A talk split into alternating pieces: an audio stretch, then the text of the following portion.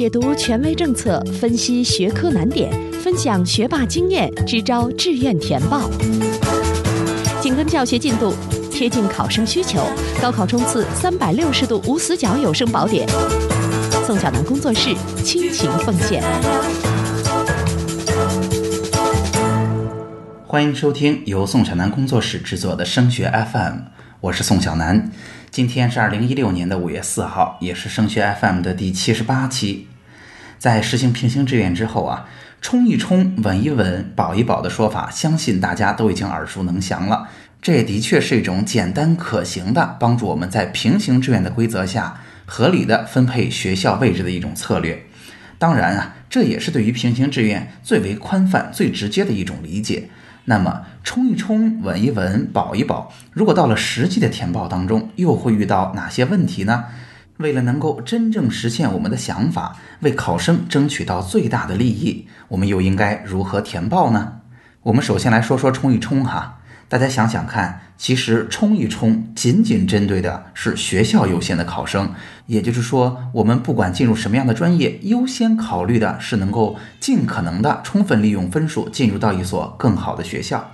然而，对于专业优先的考生而言，其实并没有冲一冲的机会。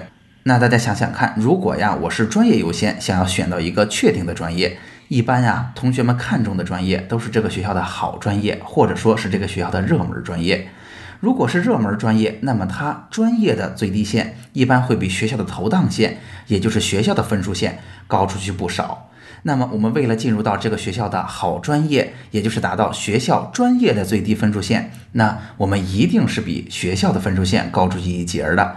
那也因此，如果我是专业优先，或者说我一定要把专业选到手的考生而言，你就没有冲一冲、稳一稳、保一保的机会了。那你在填报当中的策略就不是冲稳保了，因为你没有机会冲了，你要把余出来的分数拿来选专业。那因此，专业优先的考生就是稳稳保的报分了。那么对于学校优先的同学来讲，冲一冲到底冲多高合适呢？策略上讲啊，我不建议大家冲太高，或者说太夸张。虽然呢，我想每个人都想试试自己心目中的学校，甚至试一试清华北大，但其实啊，并不那么容易做到。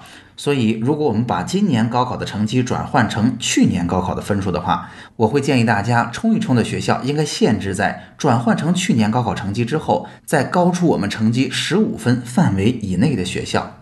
那为什么不再继续冲高了呢？我有没有机会捡漏啊？其实啊，在平行志愿之下已经很难了。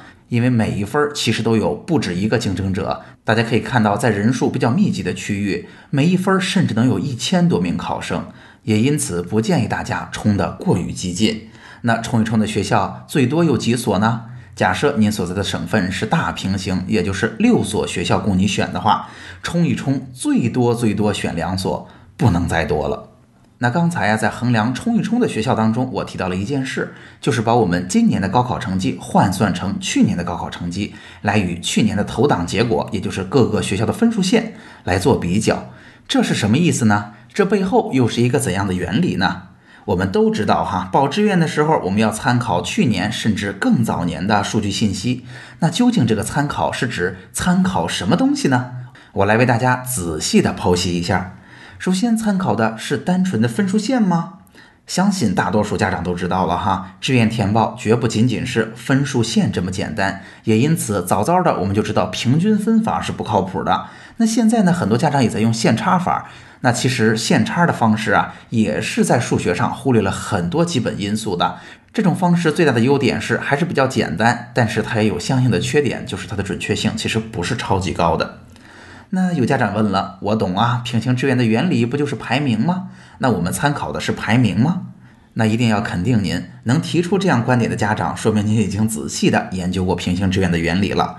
但是如果您真的模拟报过，您会发现，如果仅仅是看排名的话，每年的变化其实幅度非常的大，非常容易让您晕头转向。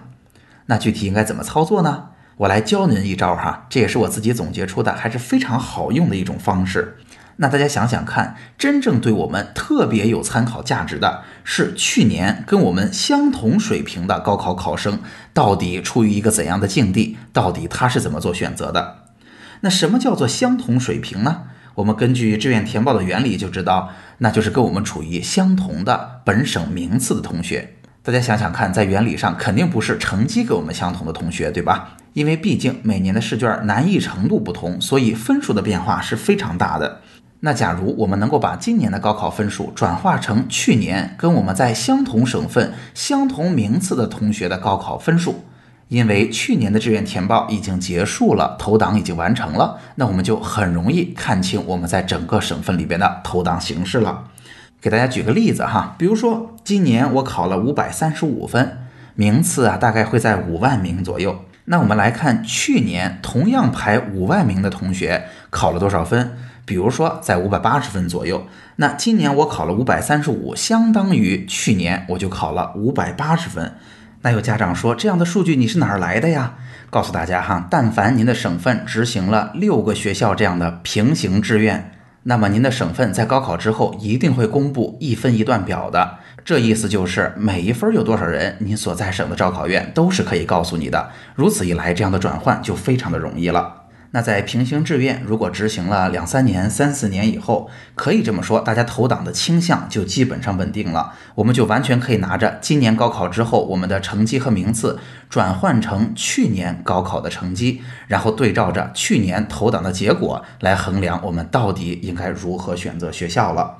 那在这儿回来解释一下刚才我说的冲一冲，我的意思就是我们的成绩换算成去年高考的分数，投档线比我们去年的高考成绩高出去十五分以内的学校，就属于我们冲一冲范围内的学校了。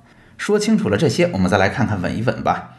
那稳一稳的范围啊，我们可以大致这么划定：先将我们的成绩转换成去年的高考分数，在这个分数之后十到二十分范围内的学校，都可以叫做稳一稳的学校。所谓的稳一稳，就是指按照去年的投档结果，我们已经基本上可以进入到这所学校了。但要提醒大家注意哈，只有分数比我们低到一定范围内的学校才叫做稳一稳，而不是我们的成绩换算成去年的高考成绩，恰巧跟这个学校去年的投档线一样的学校。因为也不难解释，如果我们的成绩跟去年这所学校的投档线一样，那么今年只要稍有波动，其实我是不一定能进入到这所学校的。所以分数相当的学校并不是稳一稳，而是低出去十到二十分的学校。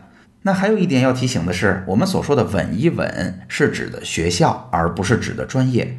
大家想想看，我比这个学校的投档线高出了十几二十分，这说明我们已经能够进入到这所学校了。但是这还不涉及专业的录取过程，因为对于某些热门的专业来讲，分数可能会要求更高一些。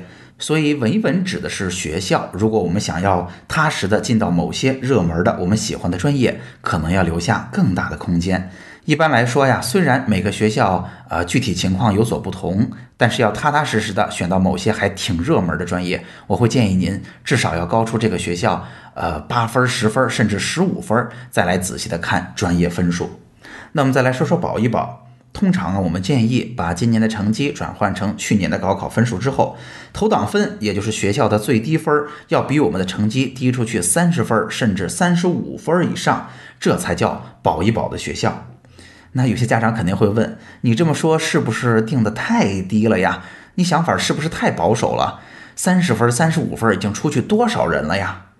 那虽然在之前呀，我没有建议大家激进的冲一冲，但是我会建议大家一定要稳稳保。为什么是这样？因为平行志愿下捡漏的可能性已经非常小了。那保一保的学校是你六所学校里边报的最后一两所学校。如果我们没有保住，那么我们就直接进入到下一批次了。这个批次里的所有好机会都被其他人选光了。所以激进的冲一冲，我并不太建议您这么做。但是稳稳保一定是我们志愿填报当中务实的选择。在六个学校当中，拿一所学校出去稳稳的保住，并不损失什么。那把冲一冲、稳一稳、保一保都给大家提了提之后，我们还要提醒大家，无论你看到的是冲一冲、稳一稳还是保一保的学校，请记得不仅仅要看分数，还要看一看招生计划。对于冲击的学校，其实也还好，因为毕竟是冲击的学校。如果我们冲不到，好像损失也不太大。但是对于稳一稳的学校，如果我们挺希望能够进入到这些学校的，那在两到三所稳一稳的学校当中，如果计划都超级少，那可能今年的波动也会非常大，风险还是不小的。那在保底的学校当中，更是要提醒大家，作为保底校，一定要确保有足够多的招生计划，或者简单的说，最好能够选择本省的学校来进行保底。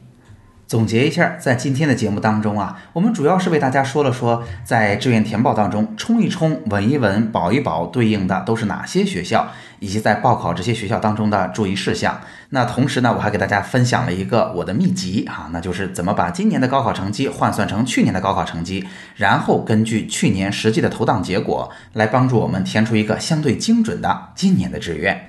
好，今天的节目就到这儿。除了收听播客，强烈建议您加入升学 FM 的听友群。在这里，您不但可以与近三千名高中家长和考生及时讨论自己关心的问题，还可以参加周三晚上我专门为听友准备的直播答疑。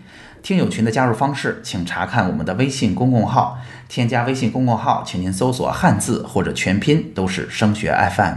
升学 FM，让我们在孩子升学的日子里相互陪伴。我们下期见。